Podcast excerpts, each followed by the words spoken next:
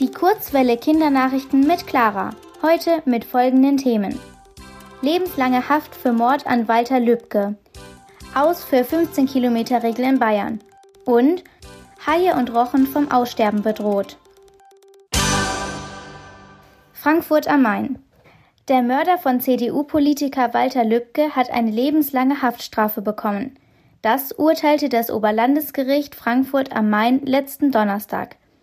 Der Angeklagte Stefan E. handelte aus einer rechtsextremistischen, also politischen Motivation heraus. Als rechtsextremer Mensch glaubt er zum Beispiel, dass deutsche Menschen mit heller Hautfarbe mehr wert sind als andere. Außerdem will er geflüchtete Menschen nicht in Deutschland haben. Viele Rechtsextreme gehen mit Hass und sogar Gewalt gegen andere Menschen vor. Weil sich Walter Lübcke als Politiker auch für Geflüchtete in Deutschland eingesetzt hatte, ermordete ihn Stefan E. 2019. Dafür muss er nun die Höchststrafe verbüßen. München.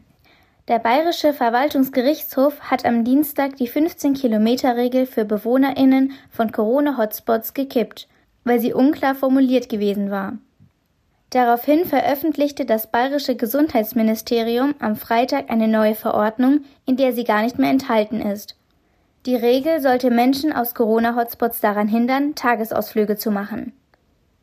Der Inzidenzwert der Corona-Neuansteckungen in Bayern sank diese Woche erstmals seit Oktober auf unter 100. Burnaby. Die Zahl der Haie und Rochen in den Weltmeeren ist in den letzten 50 Jahren um etwa 70 Prozent gesunken. Das geht aus einer Studie hervor, die in dem Wissenschaftsmagazin Nature veröffentlicht wurde.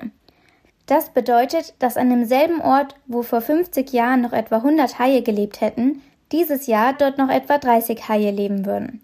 Laut der Studie sei für das Aussterben der Haie und Rochen vor allem die Überfischung verantwortlich. Damit sich die Hai- und Rochenarten wieder erholen könnten, müssten beispielsweise Fangobergrenzen eingeführt werden.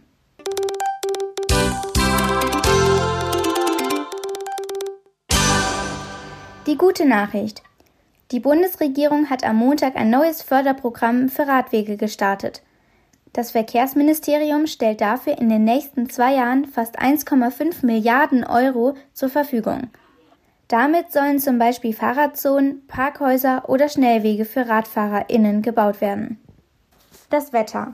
Heute bleibt es bewölkt und regnerisch bei Temperaturen bis zu 7 Grad. Morgen kühlt es etwas ab. Erst ab Mitte der kommenden Woche steigen die Temperaturen wieder auf bis zu 10 Grad. Dann lässt sich auch die Sonne etwas blicken.